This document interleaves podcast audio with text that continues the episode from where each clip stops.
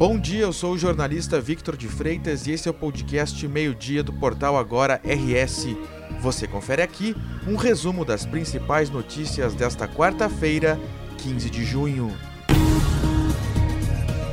A CCR Via Sul tem previsão de movimento intenso de veículos durante hoje e segunda-feira por causa do feriadão de Corpus Christi. Só na Freeway são esperados até 355 mil veículos trafegando nos seis dias. A projeção leva em conta tanto o tráfego no sentido litoral quanto no sentido para Porto Alegre. Na saída para o litoral, nesta quarta, devem passar pela rodovia cerca de 20 mil veículos, com tráfego mais intenso a partir das 5 horas da tarde. Na quinta, o horário mais movimentado deve se concentrar entre 9 horas da manhã e o meio-dia e a partir das 2 horas da tarde, com expectativa de mais de 24 mil veículos durante o dia.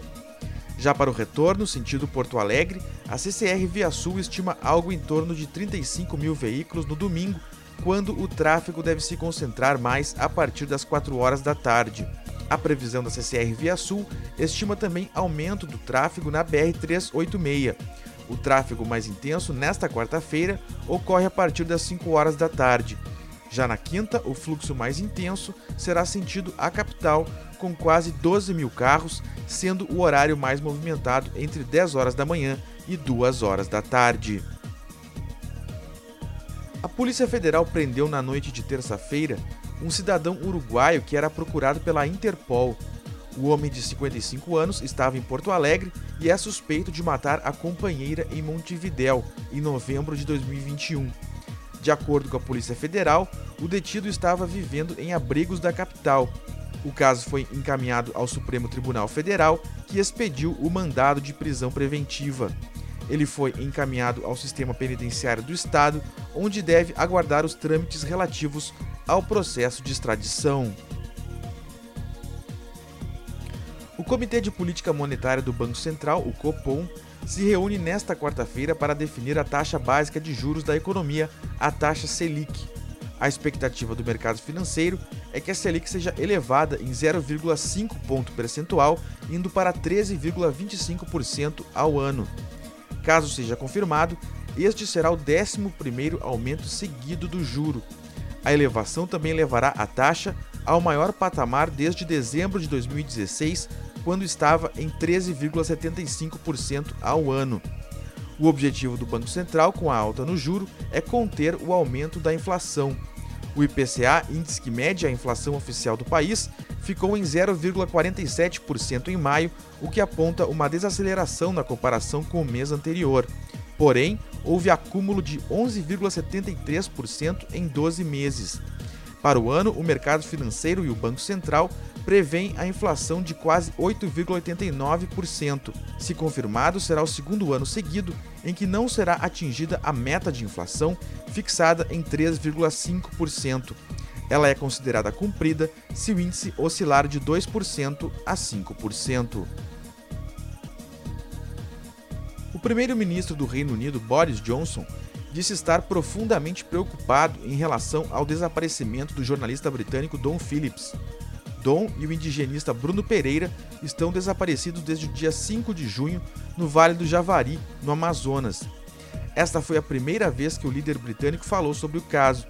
Além de manifestar sua preocupação, ele afirmou que o Ministério de Relações Exteriores do país está trabalhando com as autoridades brasileiras e que foi oferecido ao Ministério da Justiça do Brasil todo o apoio que o país necessitar. Ontem foi preso o segundo suspeito de participar do desaparecimento de Dom e Bruno. Ozenei da Costa de Oliveira, de 41 anos, conhecido como dos Santos, é irmão de Amarildo da Costa de Oliveira, conhecido como Pelado, que já estava preso no município de Atalaia do Norte. No plano jurídico, a Justiça Federal atendeu a um pedido da Defensoria Pública da União e determinou nesta terça-feira que a Fundação Nacional do Índio, a FUNAI, retire do ar uma nota publicada pelo órgão. No texto, a FUNAI diz serem inverídicas as afirmações de que Bruno Pereira tinha autorização para entrar na terra indígena Vale do Javari. Na decisão, a juíza federal Jaisa Maria Pinto Frache determina ainda que a FUNAI evite atos tendentes a desacreditar a trajetória do indigenista e do jornalista. Além disso, ela determinou que a presidência do órgão não se manifeste de modo a atentar contra a dignidade dos desaparecidos ou que implique em injusta perseguição a servidores da FUNAI lotados na Coordenação Regional do Vale do Javari ou a União dos Povos Indígenas do Vale do Javari, a Univaja. O frio vai perder força nesta quarta-feira no Rio Grande do Sul. A previsão aponta tempo firme no estado. Após uma manhã de frio, até o fim da tarde a temperatura fica amena em vários pontos. Máxima de 21 graus em Porto Alegre, Viamão e Uruguaiana e 18 graus em Passo Fundo. Além disso, o sol vai predominar e não há previsão de chuva no Rio Grande do Sul. Já para o feriadão de Corpus Christi, a previsão é de retorno da chuva sobre o Rio Grande do Sul em função de uma frente fria que chega ao estado. Segundo a Climatempo, as mudanças no tempo começam no território gaúcho na quinta-feira, mas é na sexta-feira que a frente fria vira o tempo de vez no Rio Grande do Sul. De acordo com a Climatempo, a formação da nova frente fria aumenta a nebulosidade e provoca pancadas de chuva na quinta no estado gaúcho. Mas é durante a sexta que a frente fria deixa o tempo instável no Rio Grande do Sul. A previsão é de predomínio de céu nublado e muitas pancadas de chuva, com risco de temporais isolados. Conforme o prognóstico da Climatempo, a temperatura entra em declínio no estado. No fim de semana, a frente fria se afasta e o tempo melhora no estado. Esta edição do meio-dia chegou ao fim. Mantenha-se informado em agora no rs.com. Obrigado pela companhia, um bom feriado e até o próximo meio-dia.